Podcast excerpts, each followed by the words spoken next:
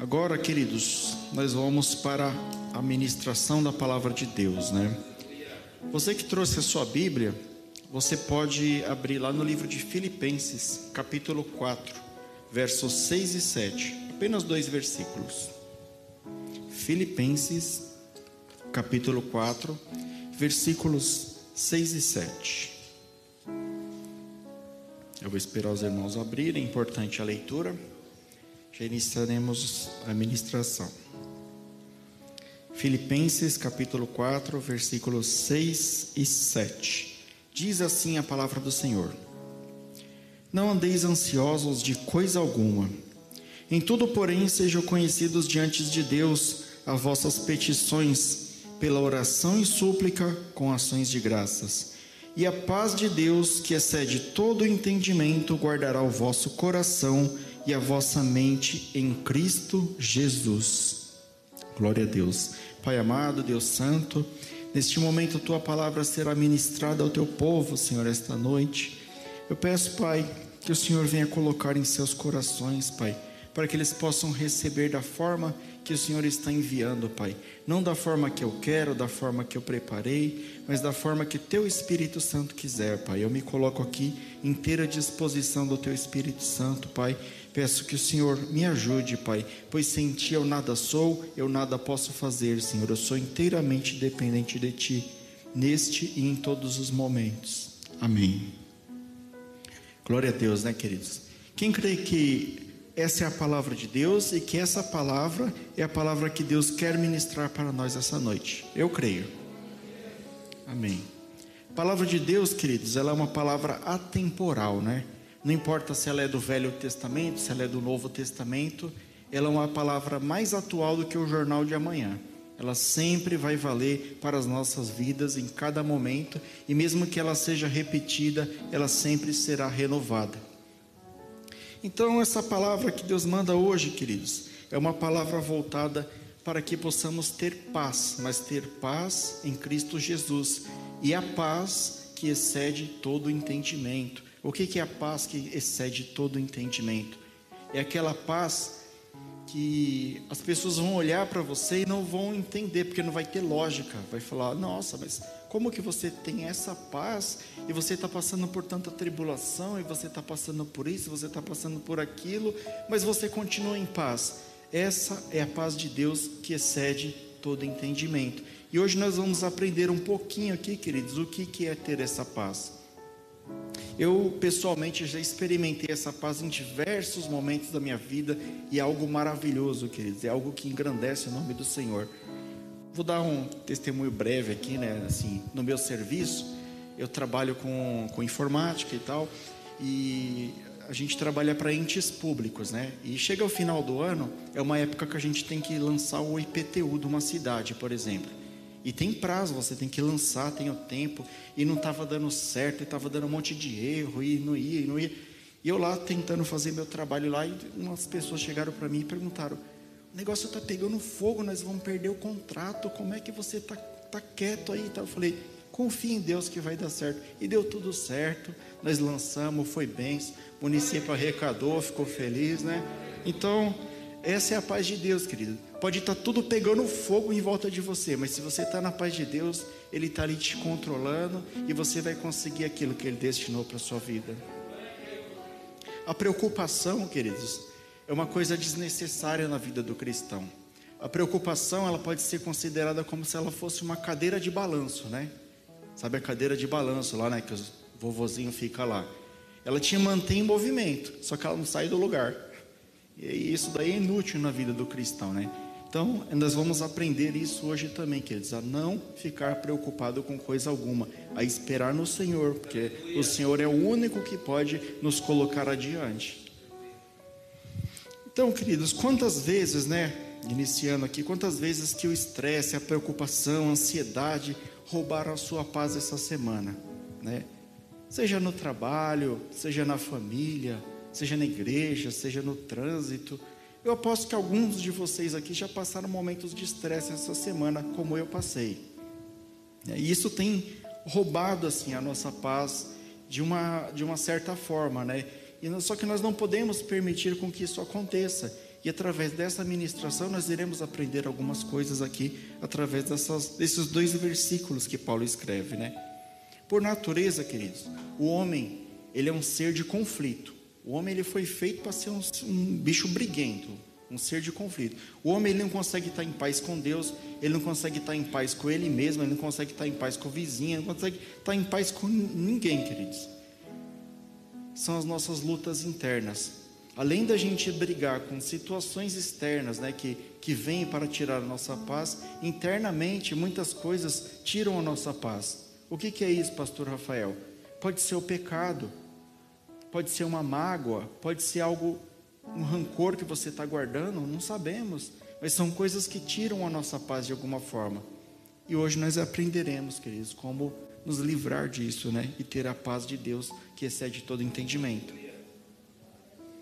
Vou dar um exemplo aqui, queridos, do, do conflito do homem, né? Quem nunca ouviu falar da paz no Oriente Médio? Não foi, não é um sonho do homem durante toda a existência do Oriente Médio lá, a briga lá dos muçulmanos contra os judeus e já te, já mudou a liderança, já foi Estados Unidos, já foi é, organização mundial lá e ninguém resolve aquilo lá, porque o homem é um bicho complicado, querido. O homem, se ele não tiver Deus para colocar a paz no seu coração, jamais o homem vai conseguir encontrar paz.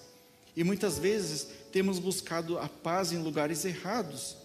Nós temos buscado a paz em nós mesmos, no vizinho, na nossa esposa. Você casa pensando que a sua esposa vai te fazer feliz. Você tem que casar para você fazer a sua esposa feliz. Se você ama de verdade, a paz tem que estar em você e você não esperar isso dela. Se vier, amém. Se não vier, você está fazendo a sua parte. Muitas vezes nós temos esperado a paz vir do local errado. A paz a gente sempre pensa que está no outro, mas a paz tem que estar em nós mesmos. Nosso Deus, ele se denomina como o Deus da paz, né? O príncipe da paz. Mas se você olhar para o mundo, queridos, o mundo não tem paz, né? Exemplo clássico. Vê lá na África lá quanta fome que tem, quantas guerras, quanto tudo de errado tem lá, queridos. Aí, primeira pergunta que um ateu vai te fazer, né? Ah, mas se Deus existe e a África, né? É, é, isso aí é clássico, né? Mas isso ocorre, queridos, por causa da persuasão de Satanás na vida do homem. Satanás, a primeira coisa que ele tenta convencer o homem é de que você está certo. E quando ele consegue te convencer que você está certo, aquilo te cega. O pecado tampa os seus olhos e você não consegue enxergar um palmo além do que você está vendo. Não sei se você já tiver a oportunidade de andar com o carro na neblina, que você não consegue enxergar um metro na frente. É mais ou menos isso que o pecado faz com você. A palavra de Deus está falando, você tem 25 Bíblias na sua casa, você ouve o pregador falar, mas aquilo não deixa você enxergar um metro na sua frente, porque você já está convencido de que o seu pecado está certo. E aquilo te atrapalha, queridos. E é por isso que tem tanta maldade no, no mundo. A desobediência do homem e a ação de Satanás na vida do homem em todos os segmentos. Para que você possa ter uma sociedade equilibrada, você tem que ter paz. Você já pensou em trabalhar num lugar sem paz, queridos? Você vai lá de manhã, só sai de lá à noite e trabalha ali 8, 9, 10 horas e ali só brigando, só aquela contenda. Você não aguenta trabalhar um mês num lugar desse aí, querido. Eu, pelo menos, sou assim. Se eu não tiver paz para trabalhar, eu saio fora. Porque não dá, você não consegue produzir. Se você não tiver paz na sua família, queridos. Se você não perdoar, se você não buscar ser um pacificador na sua família, por mais às vezes que você esteja certo e o outro errado, mas você chegar lá e fala: Olha, me desculpa, me desculpa, me perdoa, e você consegue plantar a paz naquele lugar. E é isso que nós vamos falar um pouquinho hoje. A paz na igreja, queridos. A igreja é para ser uma casa de oração, é para ser um lugar de paz. E muitas vezes a gente encontra contendas, discordâncias. Discordar nem é errado, querido. Discordar é até certo. Mas nós temos que discordar falando com amor com o irmão. Chegar para o irmão e falar: oh, irmão, eu não concordo com o que você está falando, com o que você está fazendo. Mas eu vou morar junto aqui para Deus dar o discernimento. Talvez eu não esteja certo, talvez você não esteja certo. Mas vamos caminhar junto. Vamos discordar juntos aqui, vamos conversar. O debate faz parte da vida do ser humano. Mas muitas vezes você, ao invés de você ali orar junto, você quer o um embate, você quer enfrentar. Não, eu estou certo, você está errado, você está errado, eu estou certo. Isso não agrada o coração de Deus, que nós temos que buscar a paz. Nós somos filhos do príncipe da paz. Nós temos que ser semeadores da paz, pacificadores do reino de Deus, embaixadores dos céus, embaixadores do Deus eterno.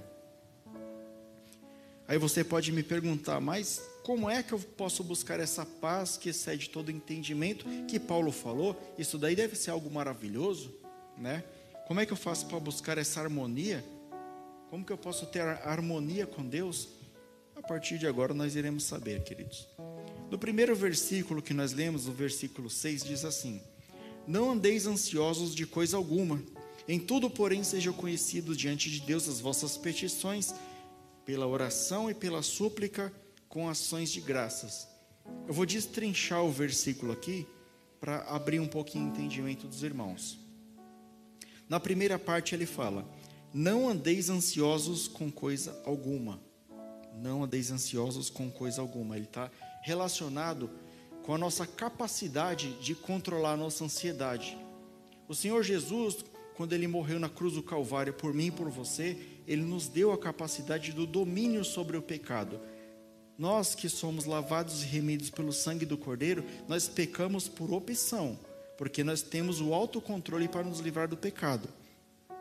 E você pode ver que é uma ordem, ele está falando no imperativo: não andeis ansiosos de coisa alguma. O que, que ele está falando aqui? Tenha calma, irmão. Você é mais que vencedor. Jesus já venceu na cruz do Calvário por mim e por você. Por que, que você está ansioso por coisa alguma? Tenha calma, segura o repuxo. Tira o pé do acelerador, vai devagar. Tenha calma, vai, vai na sua aí. Né? O pastor Orides falava: segura o repuxo. Segura o repuxo, querido. Está nervoso, conta até 10. Segura um pouquinho aí.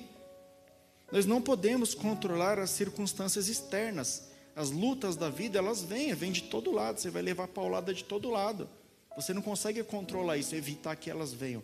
Mas você consegue se controlar. Você consegue ter postura diante disso que vem até você. E qual que deve ser a nossa atitude? Não andar ansioso.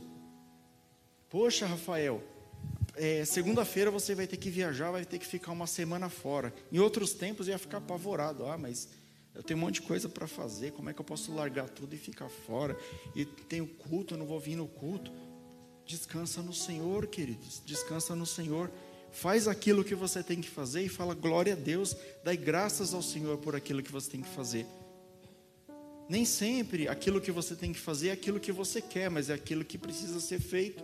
Você acha que quando José foi para o Egito era aquilo que ele queria, queridos? Não é nada daquilo que ele queria, que ele imaginava.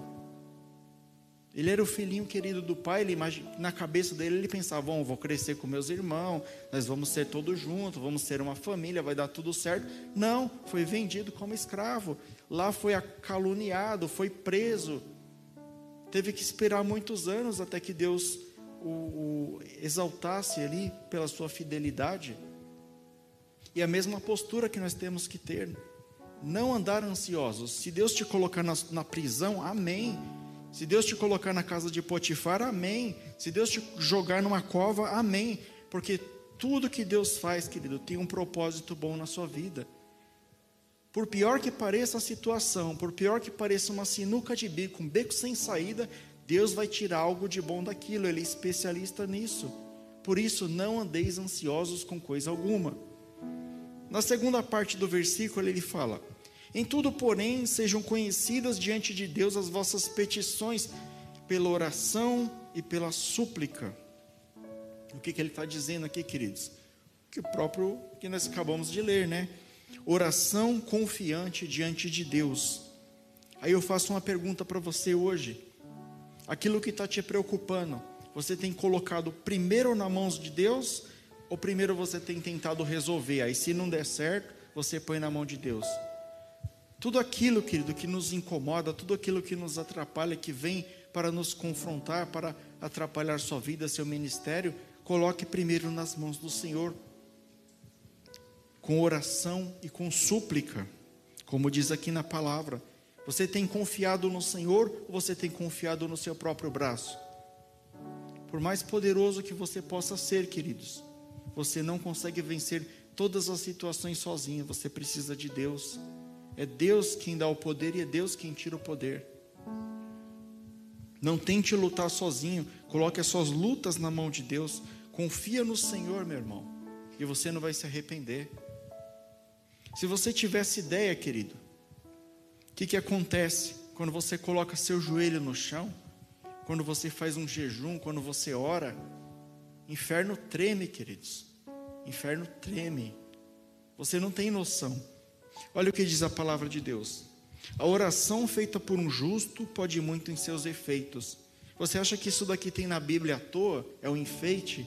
A oração do justo é bom você orar. Não é isso que está dizendo, ela está dizendo: a oração de um justo pode muito em seus efeitos. Às vezes você está orando, queridos, por um propósito, mas você não sabe o que está para vir lá na frente, só que Deus sabe. Deus sabe todos os percalços que você vai levar até chegar lá no seu objetivo. E quando você está orando, a sua oração pode ir muito em seus efeitos. E Deus ele já age em todas as esferas, porque tudo começa no mundo espiritual, querido até que se torne no mundo material, Deus já está cuidando para você quando você coloca nas mãos dele.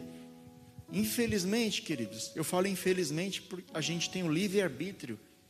E pelo livre-arbítrio, muitas vezes nós tiramos das mãos de Deus aquilo que Ele quer para a nossa vida. Se fosse possível orar a Deus e falar assim: Deus, cancela meu livre-arbítrio, eu cancelava, queridos, porque eu sei que os planos de Deus são muito melhores do que os meus. Mas não é possível, porque Deus, ele é um Deus que ele não negocia os seus princípios. Se ele nos deu o livre-arbítrio, está dado e nós temos que seguir. Então tenha confiança plena daquilo que você está apresentando nas mãos do Senhor. Não duvide em nenhum momento. A incredulidade é algo que incomoda a Deus. Não seja uma pessoa incrédula. Apresente as suas petições a Deus, crendo que você já recebeu, diz a palavra. Isso é fé, queridos. A fé é você crer nas coisas que não podem ser vistas, mas que vão acontecer. Tenha fé em Deus. Uma outra coisa aqui, né? A sequência do versículo, ele fala: com ações de graças, ele finaliza, né? É, vossas petições de oração e súplica com ações de graça. Por que, que ele colocou com ações de graça, queridos?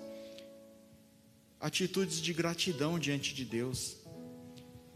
Se você parar para refletir aqui, ó, pensa só no ano de 2021 aqui. Só de você estar tá aqui na igreja hoje, já é uma baita de uma graça, né, queridos? Você sabe tudo o que aconteceu aí, tudo o que está acontecendo, é uma baita de uma graça. Você está aqui, você está respirando, você está falando, é uma baita de uma graça. Só essa daí já valia a pena, querido. Mas pensa tudo que Deus fez por você esse ano. Pensa tudo aquilo que Deus te deu, o seu trabalho, quanto Ele abençoou a sua família, os seus filhos perfeitos que não ficam doentes, e, e tantas outras coisas, livramentos, você ficou doente se recuperou.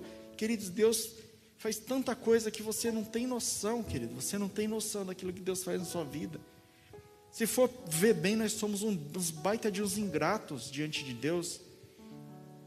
E Paulo ele nos exorta aqui, ó, com ações de graça. Toda vez que você lembrar daquilo que Deus fez por você, aquilo traz à tona no seu coração uma gratidão a Deus e aquilo aumenta a sua fé.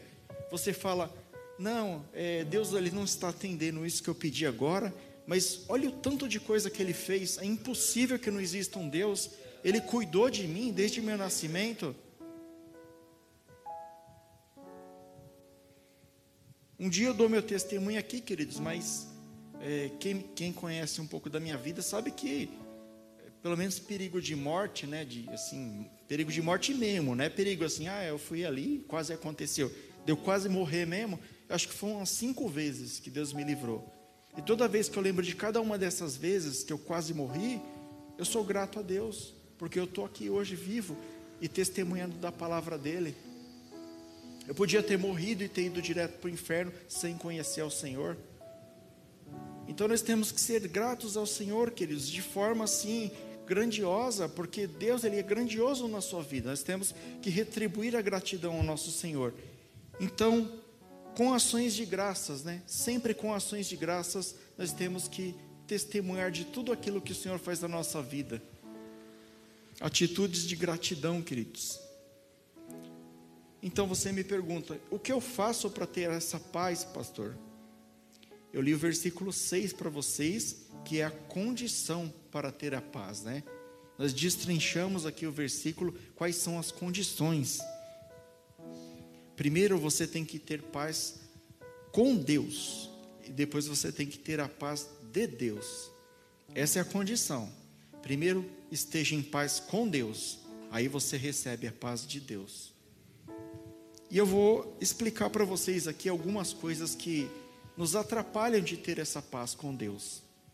Como que nós queremos receber aquilo de Deus se nós não estamos dispostos a fazer aquilo que Ele pede para nós fazermos? Nós temos que ter um relacionamento, obediência, submissão com o Eterno. A palavra de Deus diz que aquele que diz que ama a Deus e não ama seu irmão é mentiroso. Como que você não pode amar o seu irmão a que você vê e dizer que ama a Deus a qual você não vê? Nós temos que ter um coração sincero diante de Deus. Então a primeira coisa com Deus, queridos, é sinceridade no teu coração.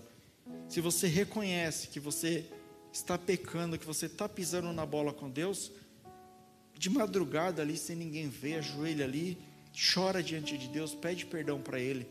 E Ele é fiel e justo para te perdoar, queridos. Ele só quer um coração sincero. A incredulidade, queridos. Incredulidade é um pecado que mais irrita a Deus, queridos. Se você pesquisar na Bíblia, você vai ver lá em Êxodo, capítulo 17, verso 2 e 3, o povo blasfemando, falando: Olha, tirou nós do Egito para trazer nós aqui para morrer. Como é que não tem água? Como é que não tem comida? E começou a reclamar com Moisés ali. Isso irou a Deus. Isso irou a Deus de uma forma tremenda. Mas por que que isso irou a Deus? Porque eles estavam pedindo comida? Não, queridos. A gente precisa comer. A gente precisa viver. A gente precisa das coisas materiais desse mundo. A gente precisa de trabalho, de dinheiro. Pedir isso para Deus, você não está ofendendo a Deus. Agora, você duvidar que Deus pode te dar essas coisas, você está cometendo uma falta grave com Deus. Você está se mostrando incrédulo. A palavra diz que ele se irou de tal forma com o povo de Israel que ele queria cancelar tudo ali e continuar um povo ali a partir de Moisés. Porque o povo reclamava demais, era um povo muito chato, querido. Não seja chato com Deus, não. O povo viu o mar vermelho se abrir, o povo viu as pragas do Egito, eles saíram de lá. Não, durante o dia tinha nuvem lá para proteger ele, durante a, no, a noite tinha coluna de fogo para aquecê-los. Não faltou comida, até carne eles tinham no meio do deserto, tinham água no meio do deserto. Deus não deixou faltar nada para eles, mas o povo reclamava. E muitas vezes nós somos assim. Senhor, o Senhor não me deu aquele áudio importado. Eu vou sair da igreja, pelo amor de Deus. Querido, tem faltado arroz e feijão para você? Não tem um teto na sua cabeça? Você não tem roupa para vestir? Você não tem um lugar para congregar? Dê glória a Deus, querido. Pelo amor de Deus. A gente, Satanás, às vezes, ele nos cega ali de uma forma que, não, se você não tiver isso, você não faz parte da sociedade.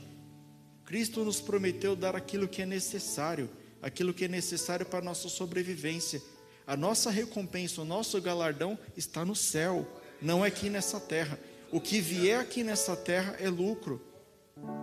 A tua graça me basta, diz a Bíblia.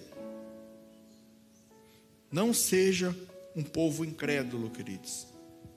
Mas uma condição para você receber a paz que excede todo entendimento. Não semear contendas, queridos. Por que, que eu separei isso? Porque tem um, uns versículos em Provérbios, lá está lá em Provérbios 6,19 que fala assim: seis, é, sete cois, seis coisas que o Senhor odeia e a sétima ele abomina. E a sétima coisa que Deus abomina, queridos, é isso: é semear discórdia entre os irmãos. Muitas vezes você está pensando que é somente dentro da igreja, né? Você fala, ah, eu vou. É o irmãozinho que espalha fofoca e causa divisão na igreja. É também.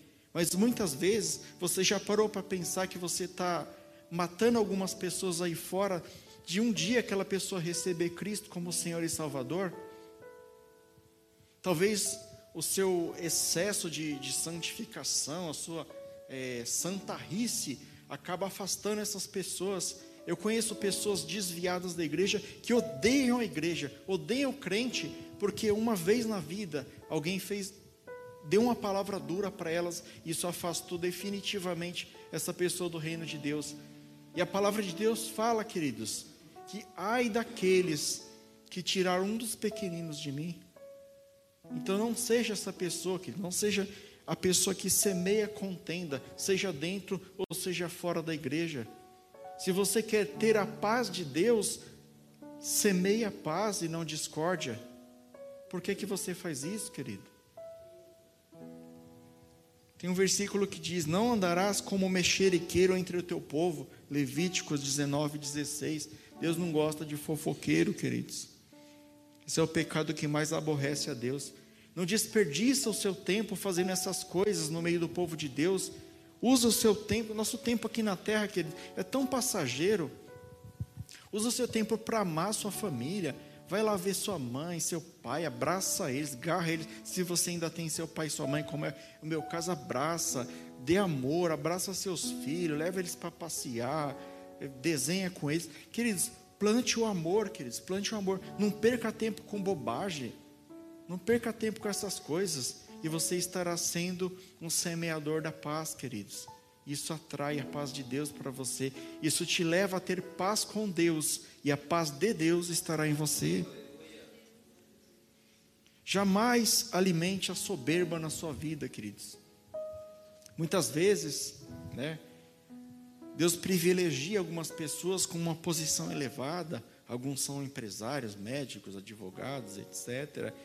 E a pessoa, ela se engrandece com aquilo, ela acha que aquela posição que ela tem vale alguma coisa diante de Deus, vai levar ela a um, um patamar elevado diante de Deus.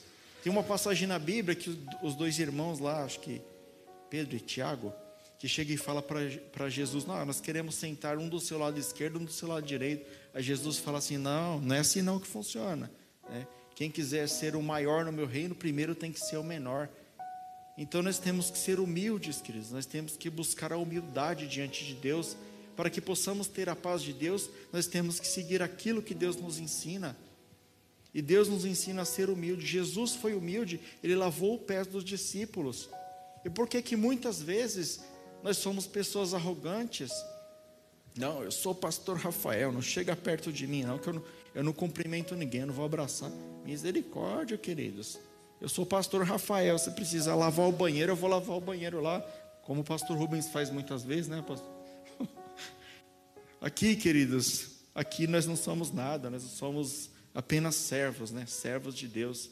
Ninguém é melhor do que ninguém, ninguém é pior do que ninguém. Nós somos todos irmãos e nós temos o mesmo destino, que é o céu, querido, que é a nova Jerusalém. Um exemplo bíblico para vocês aqui. Vocês já ouviram falar lá no livro de Esther, capítulo 3, de um camarada chamado Amã, né? Ele era tão arrogante, querido, ele era tão arrogante esse Amã, que por causa de Mordecai, que era tio de Esther, não se curvou diante dele, ele queria matar todo o povo judeu. Ele era tão arrogante, ele achava que ele era tão poderoso, que ele falou assim: Ah, Mordecai não se prostrou aos meus pés, eu vou matar todo o povo judeu, vou acabar com a raça dele.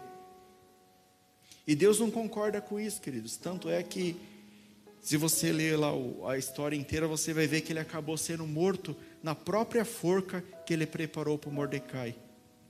Então, não cabe a sua própria cova. Se você é soberbo, se você é arrogante de alguma forma, se você menospreza as pessoas, seja humilde como Jesus Cristo foi humilde, queridos. A soberba não te leva a lugar nenhum. Um outro exemplo bíblico aqui, queridos, de uma pessoa que ela era soberba, mas que mesmo assim ela resolveu ouvir a voz de Deus e Deus a recompensou. É um camarada chamado Naamã. Ele tinha lepra e ele foi até o profeta Eliseu e o profeta Eliseu sequer saiu da tenda para atender ele e falou assim pro pro ajudante, ó, fala para ele mergulhar sete vezes no Rio Jordão lá que ele vai ser curado. E ele saiu dali irado. Ele falou: Não, Eu sou o soldado-chefe, né? E como que ele nem saiu para me atender? Ele quer que eu mergulhe naquele rio podre, ele quer me humilhar. Aí os soldados que estavam ao redor dele falou: Pensa bem, o que, que você tem a perder? Vai lá, mergulha. E ele ouviu né, aquilo que o profeta falou e Deus o curou da lepra, querido. Muitas vezes nós podemos estar com o coração duro, mas nós temos que ser como Namã, queridos. Reconhecer o nosso erro, voltar atrás e aceitar aquilo que a palavra de Deus traz até nós. Essa é uma coisa que incomoda Deus, que não faz você ter paz com Deus. Uma outra coisa aqui, queridos, na palavra de Deus que incomoda Deus é não fugir do confronto. A palavra de Deus diz assim: Não fui eu que ordenei a você, seja forte e corajoso, não se apavore nem desanime, porque o Senhor, o seu Deus, estará com você onde quer que você andar. Que você andar, Josué 1:9. O que, que é isso, queridos? Exige uma vida de abnegação. Muitas vezes as circunstâncias estão todas desfavoráveis, mas Deus está falando para você, vai. E você está lá, Senhor, será que eu vou? Mas se eu for, eu vou dançar. Vai, estou falando para você ir. Ele falou para Josué: não desanime, não se aparte da minha palavra. E Josué é um exemplo de coragem, queridos. Quando eles marcharam em volta das muralhas de Jericó, o que derrubou as muralhas não foi ali a gritaria, não foi os passos, não foi nada, foi a obediência daquele povo. Seja obediente à palavra de Deus e Deus vai te fazer derrubar grandes muralhas na sua vida. Aquela muralha que você está apresentando hoje aqui para Deus, Ele vai te ajudar você a derrubar. Seja humilde, seja crédulo a Deus e seja grato a Deus, e Ele vai te ajudar. Ouça o que Ele está falando hoje aqui para você, queridos. Tenha uma vida de abnegação, mas isso requer trabalho, queridos. Requer perdão, requer amor, requer reconhecimento e requer conversão dos nossos pecados. Você tem que reconhecer aquilo que está errado em você. Se você quer ter a paz de Deus, esteja em paz com Deus. Por isso que eu estou frisando tanto nisso, queridos. Agora nós vamos para o segundo versículo. No segundo versículo diz assim: E a paz de Deus, que excede todo o entendimento, guardará o vosso coração e a vossa mente em Cristo Jesus. Que gostoso de ouvir isso, né, queridos? E a paz de Deus, que excede todo o entendimento, guardará o vosso coração e a vossa mente em Cristo Jesus. Mas você viu que trabalho que é para você receber esse segundo versículo aqui? Você tem que cumprir o versículo anterior. Perdoar, amar, fazer tudo aquilo que a gente acabou de falar. Mas nós vamos destrinchar esse versículo aqui agora, queridos. Creio que vai dar tempo. Bom, a primeira parte diz que uma paz será derramada sobre nós de forma que nos irá surpreender, que quer dizer aqui, e a paz de Deus que excede todo o entendimento, né? A paz de Deus que excede todo o entendimento. Eu falei isso aqui na abertura da ministração. Será algo, querido, tão surpreendente que nem você vai acreditar e nem ninguém vai conseguir explicar isso na sua vida. A paz que você está pedindo para Deus não é essa paz que você está imaginando às vezes você pensa você lá na piscina, né? Comendo churrasco, de boa, com a mãozinha assim, mó paz, né? Não é essa paz, não, querido. A paz de Deus é a paz eterna, é aquela paz que está dentro de você, é o Espírito Santo de Deus que habita dentro de você. Essa é a paz de Deus, essa é a paz que Deus quer que você tenha, porque é uma paz duradoura, é uma paz eterna, é uma paz que você vai levar para a eternidade, para Nova Jerusalém. Você nem imagina, querido, que está por vir. Será a paz de Deus. Você sabe qual é a paz de Deus? Olha aqui, ele mesmo fala: Deixo-vos a paz, a minha paz vos dou, não vos dou-la como o mundo dá, não se turbe o vosso coração, nem se atemorize. Ele está falando assim, né, na linguagem de hoje: confia no Pai, que o Pai garante. Né? Não vai, não vai na paz do mundo, não. Não vai na paz lá que você acha que é a paz certa, não, querida a minha paz vos dou, não importa as circunstâncias. Se você estiver na fornalha de fogo, Ele é o quarto homem que está lá te guardando. Se você estiver na bonança, Ele está com você. Se você estiver na luta, Ele está com você. Se você estiver bem, se você estiver orando, onde você estiver, querido, você pode estar no fundo do poço. A paz de Deus vai estar com você. ela sempre vai te acompanhar, que é o próprio Deus, que é o Espírito Santo de Deus. Essa é a paz de Deus, que excede todo o entendimento. Muitas pessoas vão chegar para você e falar assim: Dani, eu não estou entendendo. Como que você consegue ficar em paz? Está tudo pegando fogo ao seu redor. Você fala assim: ó, a minha resposta, a minha paz vem do alto, a minha paz vem do Senhor. Não é eu que produzo a minha paz, é Deus que me dá a paz dele. Essa paz, queridos, para exemplificar para vocês, para ilustrar, eu gosto de ilustrar com passagem da Bíblia, é a mesma paz que estava sobre Moisés. Pensa num cara que era paciente, era Moisés, né? Eu não sei se eu tinha a mesma paciência que Moisés, não, viu, querido? A hora que Deus falou assim: Eu vou destruir o povo e fazer um povo através de você, eu falava: Fechado, Senhor. Mas Moisés ainda foi interceder: Não, Senhor, o que, que vão falar do Senhor, né? Foi interceder por aquele povo reclamador, aquele povo que estava ali incomodando a vida de Moisés, mas Moisés intercedeu por aquele povo. Essa paz que Deus quer no seu coração. É a mesma paz que estava no coração de Abraão, uma confiança assim, queridos, extrema, né? O pastor pregou recentemente aqui. Deus falou assim: Abraão, sai da tua, no meio da tua parentela e vai para onde eu vou te indicar. Camarada catou as malas e foi. Ah, beleza, Deus falou, eu vou. É assim que Deus quer.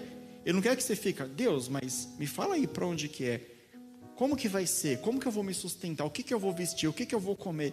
Não fica questionando Deus, querido. Se Deus falou, vai. E pronto, ponto final. Era a mesma paz que estava em Isaac, querido. Pensa no camarada calmo também, né? Isaac era assim. Ele sabia que Deus estava com ele. Ele estava lá, né, peregrino pelas terras lá, estava vendo fome, toda aquela história lá. E ele cavava um poço, aí vinha o povo lá e entulhava o poço dele. Falava, ele cavava o outro, o povo vinha lá e falava: Não, esse poço é nosso. E era muito difícil encontrar água naquele local, só que ele sabia que o Eterno estava com ele. Aonde ele colocasse a planta dos pés era a promessa que ele já tinha recebido através da vida do seu pai. Então tenha a mesma certeza que Isaac tinha, queridos. Aonde você estiver, a bênção de Deus vai estar com você. Busque aquele que é o abençoador, não busque a bênção, e a bênção correrá atrás de você. Isaac, ele sabia com quem que ele estava, querido. Então ele falava: tá bom, quer pegar esse poço, quer pegar os dez poços, pega, eu vou aqui, cavo outro e pronto, Deus está comigo, não vai me faltar nada. Era a mesma paz que estava com Noé, querido. Todo mundo na cabeça de Noé, né? Quantas atribulações a gente não recebe no dia a dia? Não, Rafael, mas isso aí não vai dar certo, não, mas isso daí não acho que é de Deus, mas isso. E não é lá. Deus mandou construir a arca e vai chover e vai vir água. Mas onde você está vendo água aqui, Noé? Não tem água por aqui. Deus mandou construir a arca.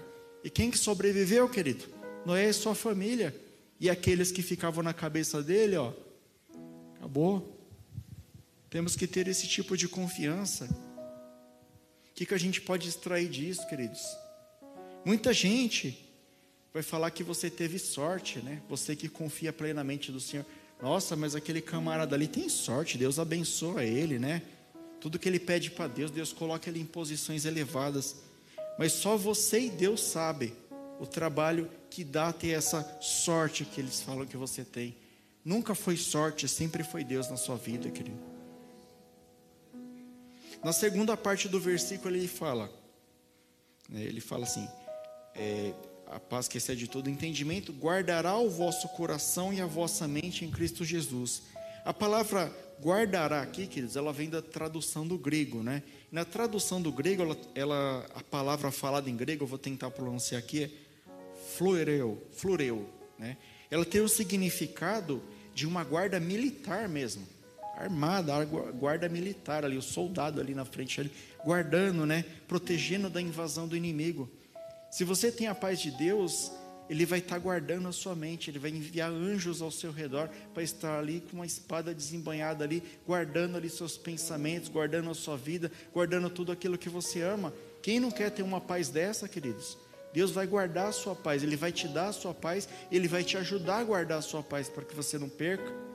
Esse tipo de paz. Quantos inimigos tentam destruir sua mente? A internet tenta destruir sua mente. Pessoas tentam destruir sua mente. o nosso coração, a nossa saúde mental. Vai procurar um psicólogo aí para você ver se os psicólogos não estão ficando ricos. Tanto de gente desequilibrada que vai procurar psicólogo, querido, porque não aguenta. Bombardeio de informação ali, entra na mente da pessoa, causa desgosto, causa depressão. Mas Deus, Ele guardará a sua mente, Ele dará a verdadeira paz no coração de vocês. A palavra de Deus que diz que o nosso Senhor é Jeová, o Sabaoth, Senhor dos exércitos. Como a palavra guardar aqui, ela vem de algo militar, algo que está guardando ali, protegendo a invasão inimiga. O Senhor dos exércitos é quem te guarda. Mil cairão ao teu lado e dez mil à tua direita, mas tu não serás atingido, diz a palavra do Senhor e você fica com medo, querido. Não tenha medinho de nada, não. Guarda a sua saúde. Mas, pastor, tem muitas pessoas que me amaldiçoam. Alguém falou que vai fazer um trabalho para mim. O que, que eu faço, pastor? Fala para fazer dois, querido. É o Senhor dos Exércitos que está te guardando, querido. Não tenha medo de nada, não. A palavra de Deus fala de um camarada chamado Balaão, né? Vocês devem conhecer a história dele. Ele foi contratado por um povo para amaldiçoar o povo de Israel. E Deus não, não deixou ele amaldiçoar. Quando ele ia para amaldiçoar, ele abençoava, ele profetizava coisas boas sobre o povo de Israel. Então, aquele que deseja o seu mal, ele não vai conseguir fazer mal para você, porque é o Senhor que te guarda, porque você tem a paz que excede todo entendimento dentro de você. Essa é a verdadeira paz, queridos. Tenha paz no seu coração. Ah, mas pastor, se eu fizer a obra de Deus, o inimigo vai ficar furioso e vai vir para cima de mim. Tem que vir, querido. Tem que vir. A gente está aqui para incomodar o inferno. Quem é está aqui para agradar o inferno? Tem que incomodar mesmo. E Satanás ele vai tomar na orelha, porque é Deus que está guardando a gente. Para de ficar com medinho. Tem que ter medo de, de Satanás, de, de Exu capeta do, do diabo 4, não. É Deus que nos guarda, querido.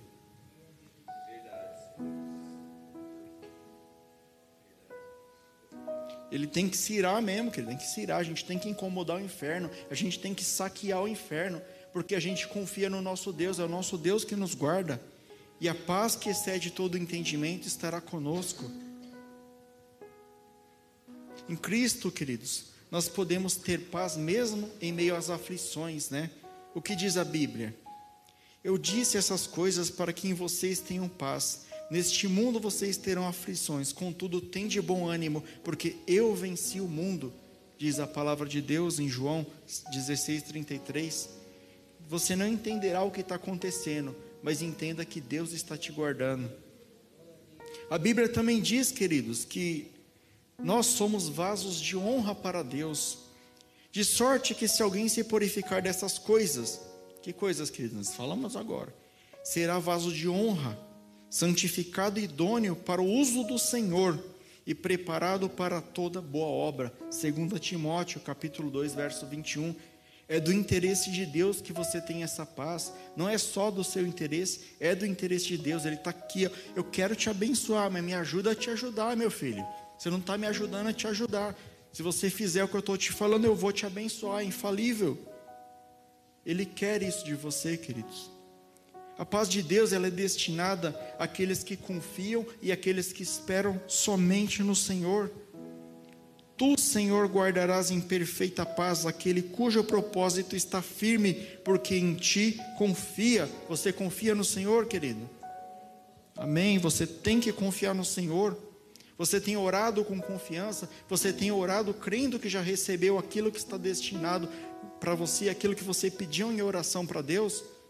É dessa forma que nós temos que orar, crendo que já recebemos, querido, não duvidando de Deus, porque Deus ele é grande. Nós já estamos encerrando, queridos, mas eu queria deixar mais um recado para vocês. Jamais se esqueça que a paz que excede todo entendimento é o próprio Deus que mora dentro de você quando Cristo Jesus, ele se entregou naquela cruz do Calvário e depois ele ressuscitou, queridos, ele rasgou o véu. Isso fez com que o próprio Deus pudesse fazer morada em nós, no nosso corpo, na nossa alma, no nosso espírito. Deus mora em nós. Não é algo que você tem que pedir externamente. Deus está dentro de você. Você tem liberdade de conversar com Ele. O que você sente, ele sente também, porque ele está dentro de você. Você só tem que ter um coração sincero diante dele. Jesus, ele é suficiente na sua vida. Você não precisa de mais nada, queridos. As coisas externas é lucro, o que vier é lucro. Você precisa de Jesus. A graça dele te basta. Pode ser, queridos. Eu imagino que todos nós um dia estaremos lá no céu, estaremos na glória. Eu não sei em que momento, se nós vamos todos juntos pelo arrebatamento de Jesus Cristo, ou se nós vamos no individual. A verdade é que um dia todos nós nos encontraremos no céu, aqueles que permanecerem firmes nas promessas do Senhor, aqueles que permanecerem firmes até o fim. E eu quero ter a oportunidade de fazer alguma, algumas perguntas para os grandes homens de Deus que vão estar lá, né? Muitas vezes você pode chegar para Abraão e chegar assim: Abraão, como é que é ser chamado amigo de Deus, Abraão? E ele vai te explicar como é ser chamado amigo de Deus. Aí você vai chegar Davi, como é ser um homem segundo o coração de Deus. E ele vai te explicar tudo isso daí. Aí você vai chegar para Elias falar: Elias, como é você clamar e Deus mandar fogo do céu, Elias? Como que é isso? E ele vai te explicar. Aí uma coisa, todos eles vão te perguntar, que vai ser o seguinte: E como que é viver com o próprio Deus dentro de você? Porque nenhum deles teve a experiência que nós temos, queridos. Nem anjos receberam isso de Deus. Somente nós, aqueles que acreditam em Cristo Jesus, recebem essa bênção do próprio Deus viver dentro de nós. E todos esses grandes homens de Deus que foram bênção, que são exemplos para nós, nem eles experimentaram isso, queridos. Eles experimentaram grandes coisas, grandes vivências com Deus, mas nunca Deus dentro deles. E isso é um privilégio, queridos, para poucos. Isso é algo para poucos, apenas para aqueles que perseverarem até o fim. E eu finalizo com um versículo da Bíblia que abençoa vocês, que diz assim: O Senhor te abençoe e te guarde. O Senhor faça resplandecer o seu rosto sobre ti e tenha misericórdia de ti. O Senhor sobre ti levante o teu rosto e te dê a paz. Está lá em Números, capítulo 6. A nossa salvação vem do eterno, queridos. Esta foi a palavra. Aplauda o Senhor.